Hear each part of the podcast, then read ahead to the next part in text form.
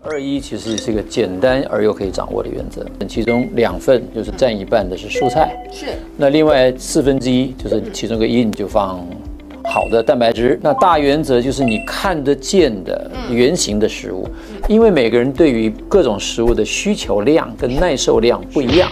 所以其实可以调整的。我那时候心心脏有点心脏缺血，还没有到梗塞，就是胸口开始发痛之后，我才发现哇塞，原来肥胖这么靠近死亡。所以我想要这样死，嗯，那我就要开始这样子活来准备我死的那天。所以叫做生与死之间，这是全平衡瘦身法。然后睡觉其实是一个好的活动，为什么呢？因为你在睡觉的时候，其实你身体并没有安，并没有休息哦，它没有，它在修补。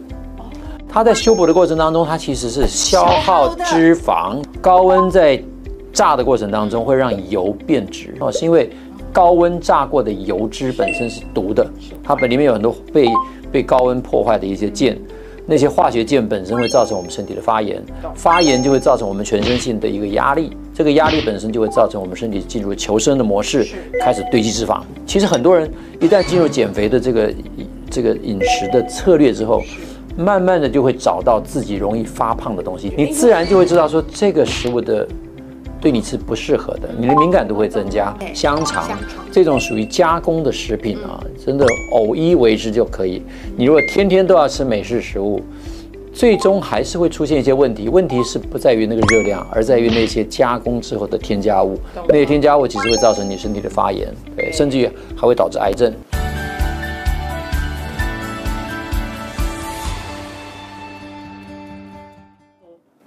一起聊健康，天天要健康。大家好，我是晶晶。我们今天跟大家聊的是减重这个主题哦。因为现代人谈到减重，尤其是上班族啊，总是有千百种理由呢，告诉自己：哎呀，我不是因为不想减肥，我是因为压力太大了，我是没有办法，我的作息就是这样。然后下班回到家以后，哎。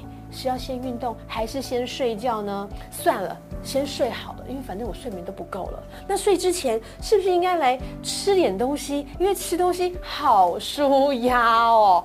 哇，结果呢就变成是呃越来越胖，越来越胖。但你知道吗？其实肥胖会让你跟死神的距离越来越近。到底要怎么样才能够健康减重呢？我们今天特别邀请到了减肥界大人哥，我们的减重名医。宋燕仁医师在跟大家分享，大家知道宋燕仁医师出了这个二一一餐盘，让大家都很熟悉，对不对？现在更进阶版的来了，来了一个百变二一一终极瘦身密码，到底密码在哪里？秘诀在哪里？赶快欢迎我们的大人哥！哎，好像对于大人哥这个名词，有有一点。大人哥是好男人的代表哦，对呀，而且大人哥你看到大人哥现在的这个样貌，很帅耶。但你知道吗？以前他真的小红哦，之前是大只的，嗯，大一号哦，不是哦，大好多号，大好多号的大人哥。以前我的 size 大概就要 XXL 到，呃，有的时候 XXL 三个 XL，因为你高啦。嗯，没有，真的是大，就是那个时候，呃，就是大只。好了，反正减了二十公斤就对了，我把直接把你讲出来啊。哎，而且减重之后也变很年轻，你猜猜看，大人哥几岁？一二三，请作答。答案是，好了，四十五岁。大概我今年开，我今年开始拿老人卡了。真的？吓我一跳。坐高铁，坐这个商务舱都比经济舱还便宜。哇，所以可以搭高铁，每天台北、高雄、台北、高雄这样坐高铁旅游。没有啦，一个月一次而已。反正很方便，所以减重啊，不只是让你达到健康，还有呢，你的这个实际外表上的年龄啊，也可以比以往都还要年轻，对不对？可以回春，然后找回你的自信。但重点来了，上班族真的好难减重哦。上班族其实不是那么难减重，只要你掌握到。正确的原则，嗯，二一其实是一个简单而又可以掌握的原则。二一一是什么呢？二一一就是之前我们宋燕人医师提出来的二一一餐盘，这个很有名哦，大概应该大家应该都心里面有个初步的概念了嘛，哈，这个二是什么？二是蔬菜水果，对，就是二一一，其实加起来四嘛，对不对？那二就是占一半，嗯，所以一个盘子里面你就把它分成四等份，其中两份就是占一半的是蔬菜，是。那另外四分之一就是其中一个一你就放好的蛋白质，嗯哼，最后一个一呢就是尽量不要超过的啊，就是那个淀粉。好的蛋白质就是包括了呃肉类跟鸡蛋、豆腐。肉豆鱼，呃，看你哪个顺序了哈，肉鱼蛋豆，那有些人叫做豆鱼肉蛋啊，就是把看你要把哪个东西放在前面。那大原则就是你看得见的圆形的食物啊，就比如说蛋，你就吃全蛋、煎蛋、炒蛋、蒸蛋都可以，但是就不要吃那混在里面的，你也看不出蛋，对不对？那至于说什么鸡蛋布丁，哎通常里面是没有蛋的啊，那个就不要把它当成那个是糖比较多一点。所以其实你要知道这个圆形食物是尽量就就是好的东西啊，所以鱼就是看到一条鱼这是最好。记不记得你切成鱼块的？如果打成鱼浆，然后再做成什么鱼丸、贡丸那个东西，其实不算，多多少少都有那些加工的成分啊。偶尔吃没问题，你如果把它当做主要的肉品的来源、蛋白质来源，一定出问题。所以要圆形食嗯物，对不对？简单一讲，图示给大家看，就是长这样，嗯哼，对不对？对，所以二分之一的蔬蔬菜菜绿色最好哦是五颜六色，不是只有绿色，哦最好是五五颜颜六色啊，就是多样化的蔬菜。嗯，那淀粉就尽量挑挑优质的淀粉，所以这边显示出来的，比如说糙米饭啊五谷饭啊、地瓜啊，这个可能是南瓜啊，这都是好的淀粉。是肉类呢，就是你看得到的豆子啊，当然不一定要吃到这种一颗颗的豆子了哈，你可以吃成豆腐，豆腐算是轻度加工的，比较容易摄取的东西。肉品啊，不管你是猪肉、牛肉、羊肉、鸡肉、鱼肉啊、蛋，这都是非常好的蛋不是蛋白质的来源。那鸡蛋豆腐呢？鸡蛋豆腐 其实是一个豆腐里因为面它好嫩，好好吃对，可是它的蛋白质量其实含的最少哎。啊。对，所以所有所有的豆腐类里面，鸡蛋豆腐算是加工比较多的。对，它里面是不是真的加了鸡蛋？平常讲，我好像也觉得里面没有加鸡蛋。天哪，我每次都挑鸡蛋豆腐吃，因为我觉得它好好吃。对，因为它加工之后，它其实比较嫩。嗯，呃所以哇，你为了口感，偶尔 还是一样那句话，就是说，呃，二一的饮食法里面，对于你这种偶尔要犯规，想要吃点别的，都很容许，其实很宽容。嗯哼，但是你尽量都回归到我们这个大原则。那容许的次数，比如说这二一是我每餐要这样吃嘛，尽量了对哈。那我可以一天一次，还是一个礼拜一天一次就好像把它当做太多了当做药来吃。啊，你说一天一次犯规是吗？。对，犯规的次数可以到多少？频率可以到多少？哎，我这个问题是不会太难？没有了，我在自己问，大家都是跟我一样啦，我们大家会找借口。嗯，看真是看每个人能耐受的频率啊哦。对对，有一些人随便吃都不会胖啊。哦，所以，所以有一些人一吃就胖，所以你要你要看自己能够耐受的程度。那我是建议这样，如果是你真的很认真想要把体重减到某个目标，是你就至少在这段时间里面，你都要非常的守规矩，把这个原则掌握的越好，你就越容易达成。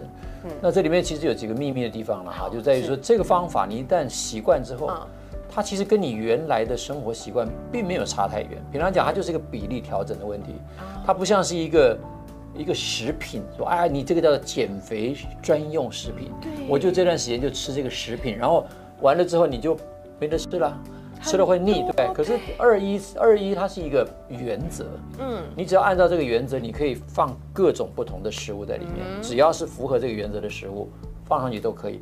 它就好像说，我做我做了一套西装，嗯，我可以穿着办公，我可以穿着上节目，嗯他不是说做了一套戏服，他就能演戏的时候才用。啊对不对？所以你如果今天说我买一个减肥餐或者减肥食物，它就减肥的时候能用。好枯燥。对，可是二一它变化很大，你你你我我你看我这个新书就知道。嗯，那我也因为在这个过程当中知道很多朋友其实问很多问题，对所以我这里面有各种不同的变化版，包括里面的二一的比例，正要来讲都可以来调整。这个就是进变化版。对，就是我们现在这本所谓的百变二一啊的的概念，就是说，嗯因为每个人对于各种食物的需求量跟耐受量不一样，是，所以其实可以调整的。还有坚持度的问题对。我没有办法一直吃同一个蔬菜吃一个礼拜，天哪！啊那这个呢？这个变化版可以喝红酒啊？这是这是怎么样调整的？这个是一个我们的一个大概念，就是说，假设你今天是比如说地中海饮食，嗯，对，地中海饮食的人其实他们也喝红酒啊。对呀、如果各位曾经看过这个国家美国国家地理杂志，曾经很有名的一篇叫做《Blue Zones》蓝色宝地，对不对？嗯哼。这节目里面其实就谈到说，比如说这个意大利这个萨丁尼亚岛上面的人，他吃的食物其实跟二一的原则很像，但是他们也都喝酒哦。嗯。他每天喝一点点小酒，其实并不影响能解冻的效果。所以像比如说来我诊所的人，他说他每天要喝一瓶啤酒或者两瓶啤酒，这个大概有点问题。可是每天如果喝一杯红酒的人，嗯，其实问题没那么大。因为啤酒是热量。不是热量的问题，而是说你每天喝的量很大，你到了一个程度之后，你实际上就会失控嘛。你喝酒其实难免会配一点下酒菜啊。是品酒 OK 啦，不要酗酒啦哈。那个那那是那个味道。对对对对，或者说今天你如果把酒，嗯，不管你用热量的算法，还是说我们这边把它归类，酒精到底算什么？嗯，酒精它其实比较好的算法应该算是碳水。有人说它的热量啊，用热量来算，说哎，一公克的酒精可以提供七大卡，就把它归成接近油脂。嗯其实，在我的这个概念里面，不管你是归油脂、归碳水，它基本上就是食物中间的一种。嗯，你要把它当做你每天的这个增加你的这个。生活情趣的东西，OK，但是你相应的，你就要把你的碳水做某种程度的牺牲。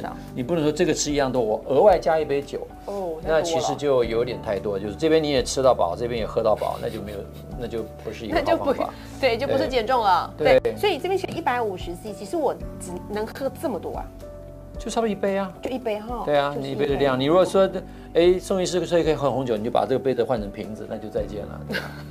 所以有时候我们一个晚上的应酬啊，有时候说，哎，今天我带了六瓶红酒，我们这一桌要把它干了，那就毁了。呃，对，如果说你真的是说减重的过程当中，偶尔有有个几年不见的朋友突然来说要聚个餐，那就去聚餐，那那就就就吃啊，没关系。可是前后前后你就要开始做一些调整，了解调整，对，了解。所以这是可以有一些变化的。那现在更进阶版来到一个二一一全平衡瘦身法。之前讲二一餐盘我们很好理解，可是全平衡是什么意思啊？我我我其实看了书之后还蛮多疑惑的。其实你你有点讲到前一本书了，这本书其实讲的是终极密码。终极密码，全平衡瘦身法是上一本的，不过没关系，我们也先把上一本。对，我们来进阶。呃，谈一下为什么？因为因为这本书其实一开始的时候也会稍微回顾一下，嗯，全平衡的概念。我的全平衡的概念不是说每一个都相等。而是在荷尔蒙、在精神压力、在各种环境条件、在你的甚至于生死观上面达到一种平衡。所以，在我第一版里面，其实当初写的时候，这本书它我把它当做一本健康哲学书。哦，其实它不是一本原来写的时候不是一个减肥书的概念。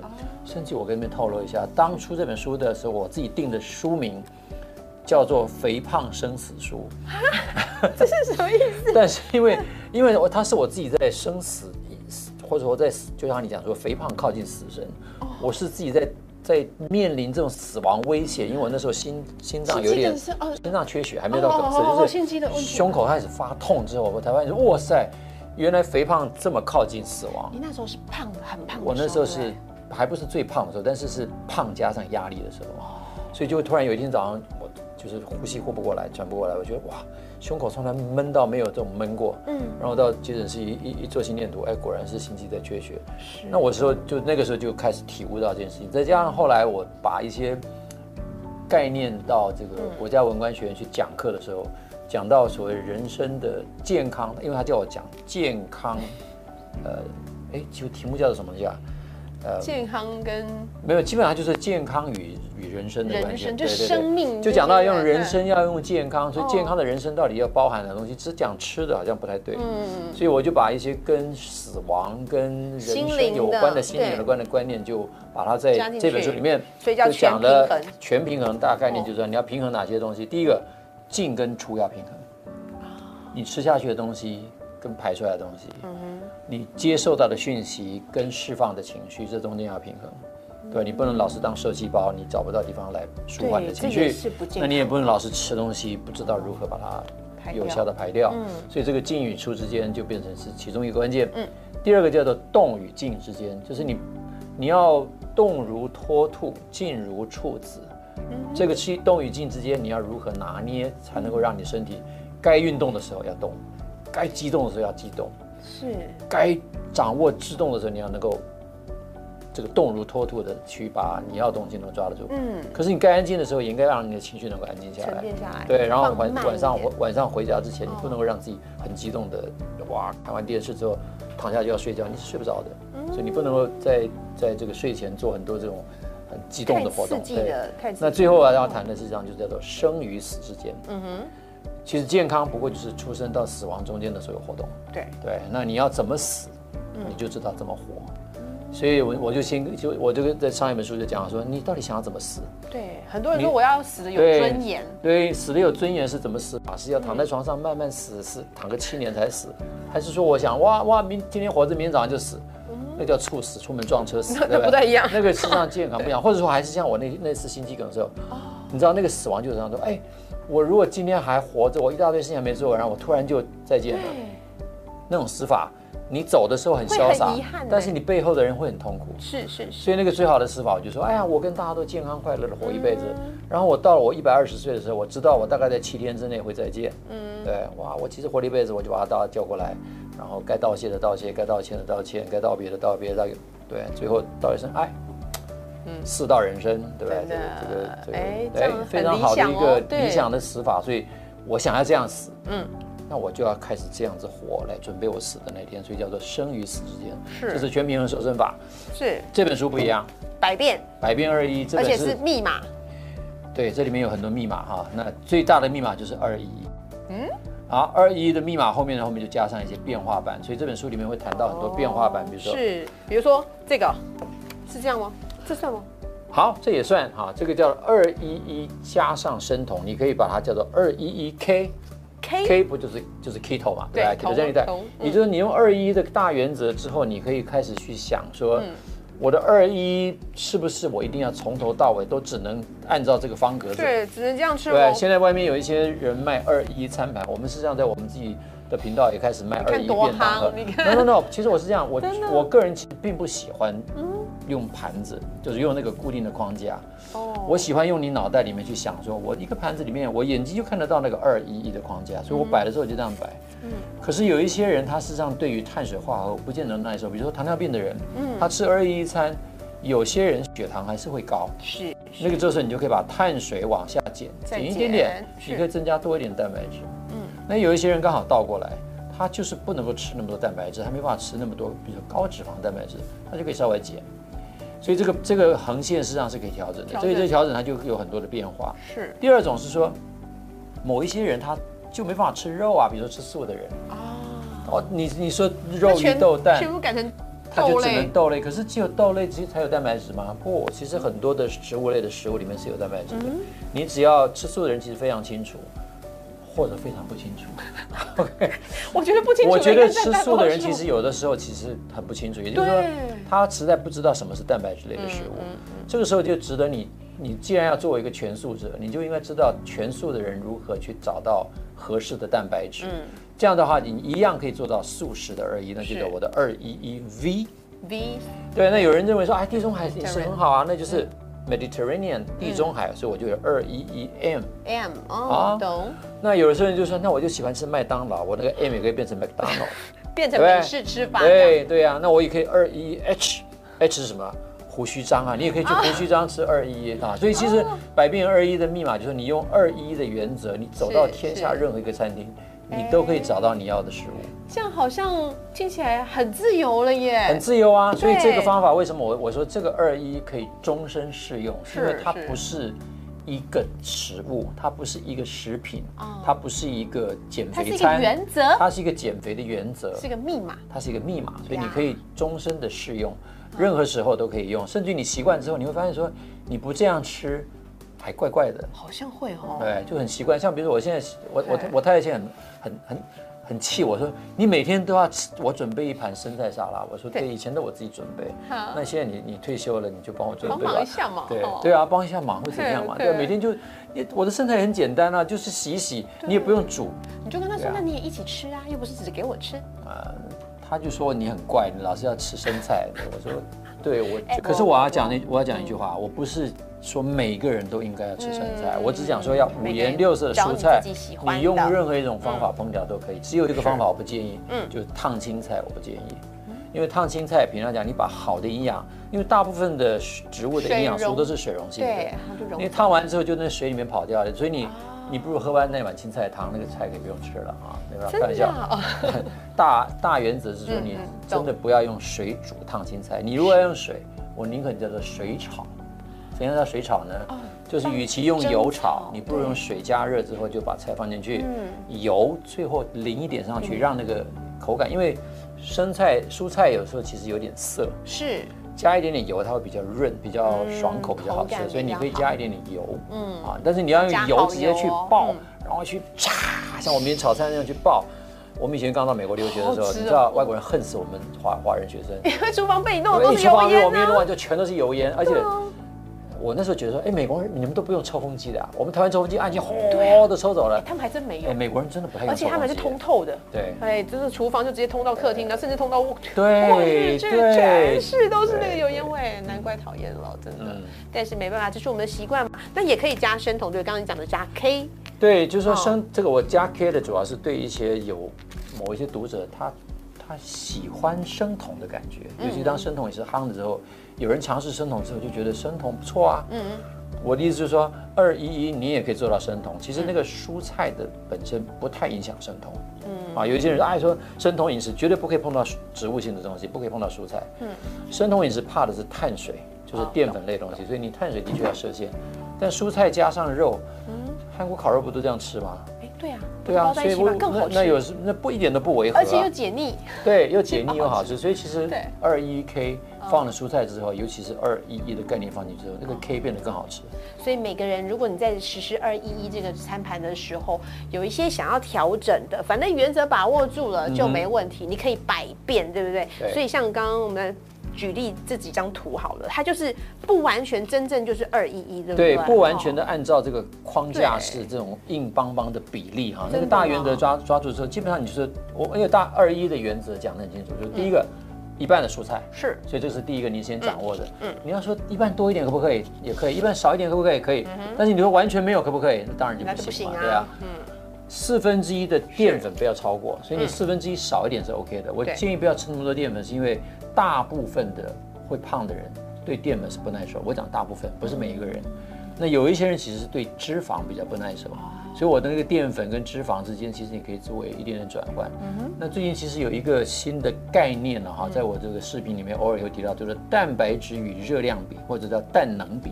大陆把它翻译成蛋能比，就是说能量性食物主要是包括淀粉，嗯，跟脂肪。是啊，碳水化合物跟脂肪类，这个算是能量性食物。嗯，蛋白质算是结构性食物。什么叫结构性？你身体里面大部分的构造，皮肤啦、啊头发啦、牙齿啦但这个器官大部分都是蛋白质。嗯，蛋白质它需要被更新，所以需要一点点结构性的补偿。所以蛋白质吃下去虽然也有热量，嗯，所以热量论者常会觉得说，哎，肉跟蛋白质热量对一公克提供四大卡，糖类也是提供四大卡对，你会觉得这两个是一样的。嗯哼，它们不一样啊，这两个东西真的是天差地远，所以用热量常常会容易搞混。我只要把热量算好了就对了，错。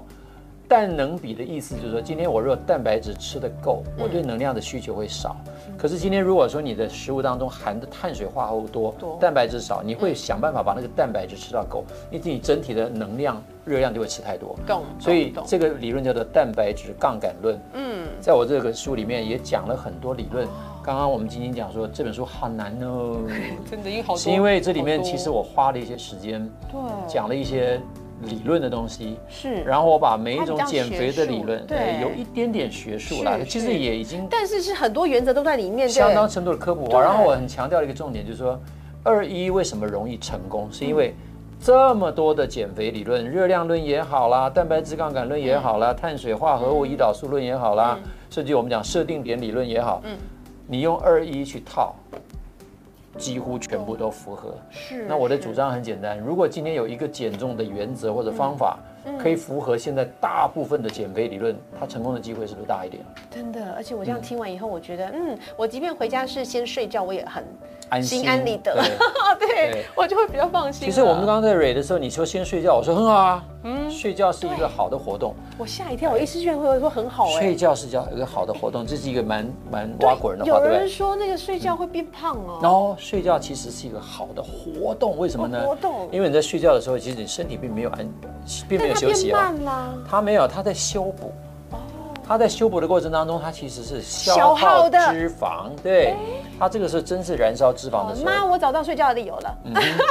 睡觉其实是，你知道，我我我我这样我就想起以前有一次记者在在讲我们以前那个教育部长，说这个部长正在进行一个休息的动作。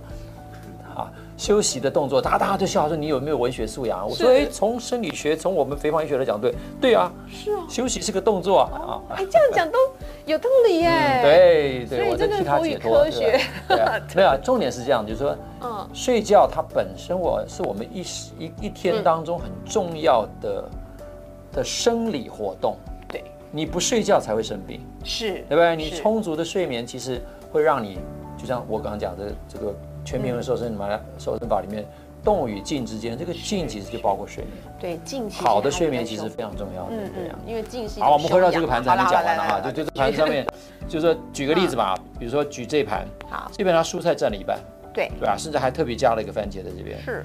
然后这边放的是南瓜，所以它淀粉只有南瓜。它淀粉只有南瓜，所以是圆形的淀粉。OK。它的肉呢，包括一块鸡排、鸡胸肉，加上蛋。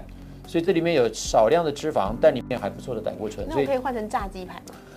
炸鸡排 偶尔吃，我大原则偶尔都可以。OK。你如果天天都是我要炸鸡排，明天要炸猪排，后天要炸羊排，那就再见了，好吧？我就是负面教材。对对，就是你每一次都用炸的。为什么讲说炸这件事情？它其实天生有一个缺点，就是因为你用高温。哦。高温在炸的过程当中会让油变质。这个变质的油本身倒不是热量的问题啊，很多人说，哎，是因为油的热量，no no no，是因为高温炸过的油脂本身是毒的，它本里面有很多被被高温破坏的一些键，那些化学键本身会造成我们身体的发炎，发炎就会造成我们全身性的一个压力，这个压力本身就会造成我们身体进入求生的模式，是。开始堆积脂肪，所以它不是因为热量堆积脂肪，而是这个有害的物质造成发炎、压力，以至于压力荷尔蒙上升。最后造成脂肪的堆积。听完我不要吃了。好，我们大原则控制好。对啊，所以你看这边三盘每个，其实你都会发现说这里面有百变的。它的它碳水量，其实大部分人在在我这个过程当中啊，大部分人都会主动的减少碳水，因为测试的结果就发现，你其实很多人一旦进入减肥的这个。这个饮食的策略之后，是慢慢的就会找到自己容易发胖的东西。就你今天我吃了这东西，哎，我第二天就多多了肚子上多一块肉，好像感觉你自然就会知道说这个食物的对你是不适合的，你的敏感度会增加。以前我们吃东西的时候其实不太在意，对吧？边上来了你就哇哇哇给他拍下去，对不对？以前我忙的时候边开会边吃饭，平常你就是塞饱了肚子，然后把一堆东西下去，连吃什么东西不知道，所以。每次人家问我说你要三杯鸡还是要炸鸡腿，我说都都一样，没差，因为吃讲你基本上都在开会。对，所以我实际上在二一的这个饮食法里面还介绍另外一个概念，嗯，叫做正念饮食的概念，也就是说你吃东西正念，不是正确的观念啊，就是正念其实现在有正向的能量想法，对，有有点那种味道。其实概念其实它的英文就叫 mindful，mindful 是什么？我们后面加 f u l 来上英文课啊，beautiful 是名字叫。Beautiful 就是 full of beauty，full of beauty 嘛，对，就是漂亮嘛。Beautiful beauty。对啊，mindful 就是 full of mind，充满的念头，不要充满念头，就是你要知道自己在吃什么啊。Mindful eating 就是你吃东西的时候，你全心全意的在吃这件事情上面，你细细的品味每一个食物。是。以前你吃只有放很呛辣的食物的时候，你会感觉到，哦，这味道好强哦。对。你吃蔬菜的时候，你觉得好像味同绝辣。嗯。不。你如果认真的品尝蔬菜，是菜菜有味啊，真的，每一根菜都不一样的味道，每一种菜都不一样的味道，完全完全。你细细品尝之后，你就发现说，其实光是吃蔬菜，嗯，就有千奇百味，对不对？然后你再吃上不同的蛋，蛋黄跟蛋白味道，你。知道不一样吗？嗯，你大概知道口感不同，对，它其实味道不一样，不一样哦。蛋黄煮的很熟，跟煮的不熟也不一样的味道哦。蒸蛋跟煎蛋味道也不一样哦，完全不一样。所以其实你光是这个食物，你去细细品味每一种做法，你不要加香料，不要加调味料，你就可以吃出食物的原味，是，对不对？所以回归本质就是你在吃东西的时候，其实不要看手机啦。对。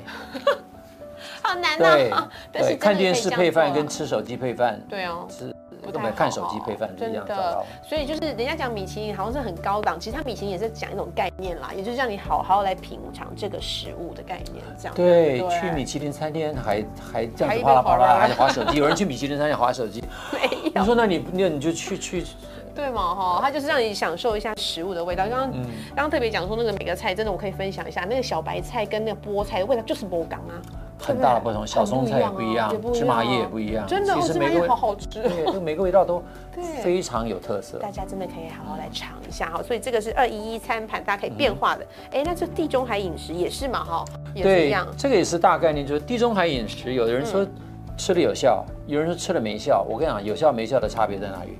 在于比例没掌握好。对，有人说，哎，地中海饮食我去吃哦 pasta，地中海我就吃叫一大碗的 pasta，pasta，每一餐都吃 pasta。好腻哦。pasta 吃都吃 pasta，它真的不容易瘦。对啊可是你如果说每一餐都喝红酒，因为吃地中海可以喝红酒，对不对？那我每餐我就把红酒放这么大，哎，我吃一点 pasta，一瓶一点鱼肉，我就我吃地中海。组合很重要，对不对？你的内容其实你如果配上二一，所以你就二一一 M，你的蔬菜照样挑地中海型的蔬菜，番茄很多啊，是。可以放一点橄榄啊，看起来就很漂亮啊。你甚至放一点这个胡萝卜啊嗯，然后你甚至撒上这个橄榄油都没问题。对，好的油那你就占一半。哦是。你吃海鲜吃鱼占占四分之一，是，它的它的这个这个好的淀粉，你吃 pasta 就算四分之一也没什么关系啊。那个就是二一一 M 餐盘，你一样是吃到地中海大原。则。大大原则抓住之后，啊，那美式饮食怎么办？我就是喜欢吃美式服食物啊，什么优格啦，然后吐司啦，然后美式饮食其实现在这也有的救。现。在开始，我觉得有一些 burger 店、汉堡店，嗯，也开始抓到这个风潮了，嗯，开始把他们的这个汉堡已经做了调整，嗯。现在有生菜包汉堡牌的有有有有有新的蔬这种生菜堡出来。的，对对，其实是大家也开始注意到说汉堡里面的东西没那么好，已经开始做调整，嗯，连麦当劳都可能开始小小的汉堡里面就有变化了哈。对对对，所以其实其实到汉堡店你也可以掌握到。当然一开始你如果从原始的汉堡餐要调成二二一，会浪费掉一些东西。嗯，但是看你是要健康还是要那个面包。等等，那个面包平常讲说花了钱，但是你买了买了这个不健康的东西回来，你不如浪费掉一点点面包，但是你找到健康的组合，这是做得到的，好吧？所以其实呃，在我的书里面就有讲到二一的麦当劳餐怎么吃法，甚至于二一的胡须章餐。所以其实美式食物不是不可以，是一样是用二一的原则，嗯，一样可以做得到。只是啊，必须要讲了，就是美式食物里面有很多的像比如说 ham 这种腌制的食物，这个 sausage 对香肠香肠这种属于加工的食品啊，真的偶一为之就可以。你如果天天都要吃美式食物，最终还是会出现一些问题。问题是不在于那个热量，而在于那些加工之后的添加物。那些添加物其实会造成你身体的发炎，对甚至还会导致癌症。是啊，所以其实不是它，嗯不是它健不健康的问题，而是它基本上是有一些放了危害的添加物。而且就让你身体在慢慢慢性发炎，嗯对不对？大家讲到这个，所以啊，其实呃要减重，好像听完我们大人哥的说完说法之后，掌握二一一没那么难哎。好简单哦，其实二一 二一，其实我们那读者分享会的时候，每个人就说知道二一的方法之后，就发现说原来这么简单，就二一就好啦。嗯，就这么简单。这所以我们应该要相约一下，那个一个月后看有没有减重这样。从今天开始要开始落实二一一，然后重点是当你呃发现有问题的时候，有任何呃好像遇到瓶颈的时候，可以看一下书找密码哈。对这本或者是书里面直接找医师。呃，对，我我们没有做广告了哈，就是 这个书呢，可以买回来当做工具书。对啊，所以我第一本书，呃，二一全平衡瘦身法里面其实谈了很多我个人的经验，对。算是一个哲学书或者是。是一本人生经验的分享书。那里面讲到我怎么样走上减肥之路而成功达到，然后怎么样也分享给朋友之小后，红二十对，公斤，消风二十公斤。对，这本书呢，就是在事隔了六年吧，哈，二零一七年到现在二零二三年吧，是。这个六年之间，其实我经历了很多事情，就把这些我所看到的文章，理论，就爬书一遍。对我认为很重要的东西就把它写在这边，这边是一个很好的工具书。嗯，你如果对于二一的方法想要掌握，但是不知道里面的原理是什么，可以找这本书。那你如果对于二一其实想要有点变化版，但是不知道怎么做，这里面有告诉你怎么做。嗯，啊，你有你如果想知道说啊，我今天是吃素食的人，嗯，啊，或者说我常常讲说，哎，素食就吃素的素，或者是素食速度很快的素，或者是素寄宿的素，晚上吃东西，二一都有一些呃指导原则在里面，对，所以你可以去参考。那另外，事实上里面也还讲了一些关于现在大家很讲的什么一六八断食法啦，这个生酮饮食法啦，哈，这里面也都会讲到说你如何搭配二一变成一个很好的减肥的加速的方法，这本书都有描述，所以。呃，是一个很好的工具书，真的，所以大家有问题的时候就可以到里面来找答案哈。所以里面有很多的答案，当你遇到瓶颈的时候，都可以进到这本书里头来找答案。因为医师刚刚跟我讲说，他本来只想写七万个字，结果一不小心觉得什么都想告诉大家，就变成十四万字。真的是一本工具书，也希望大家从今天开始好好的把握二一原则，减重健康，减重成功。谢谢医师，也谢谢您收看《一起聊健康》，再见喽，拜拜。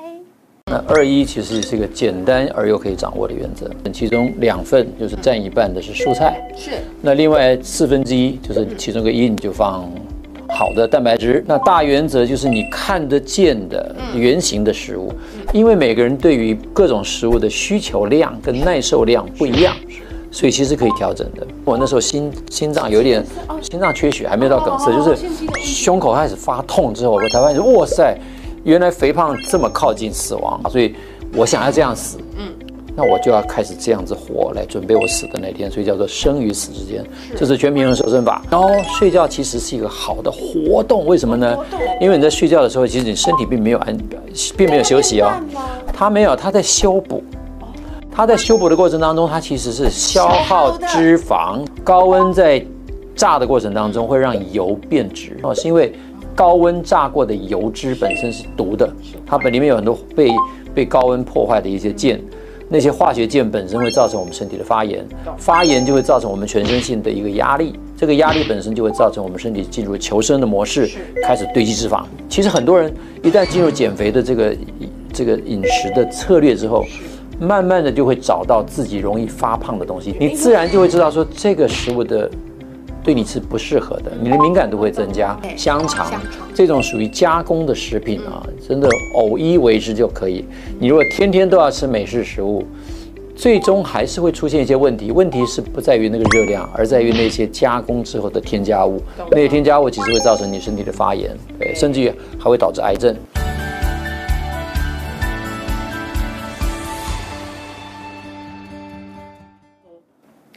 健康，天天要健康。大家好，我是晶晶。我们今天跟大家聊的是减重这个主题哦。因为现代人谈到减重，尤其是上班族啊，总是有千百种理由呢，告诉自己：哎呀，我不是因为不想减肥，我是因为压力太大了，我是没有办法，我的作息就是这样。然后下班回到家以后，哎。是要先运动还是先睡觉呢？算了，先睡好了，因为反正我睡眠都不够了。那睡之前是不是应该来吃点东西？因为吃东西好舒压哦。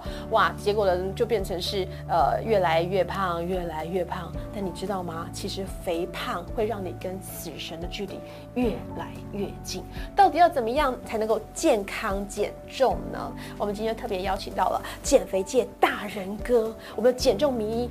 宋燕仁医师在跟大家分享，大家知道宋燕仁医师出了这个二一一餐盘，让大家都很熟悉，对不对？现在更进阶版的来了，来了一个百变二一一终极瘦身密码，到底密码在哪里？秘诀在哪里？赶快欢迎我们的大人哥！哎。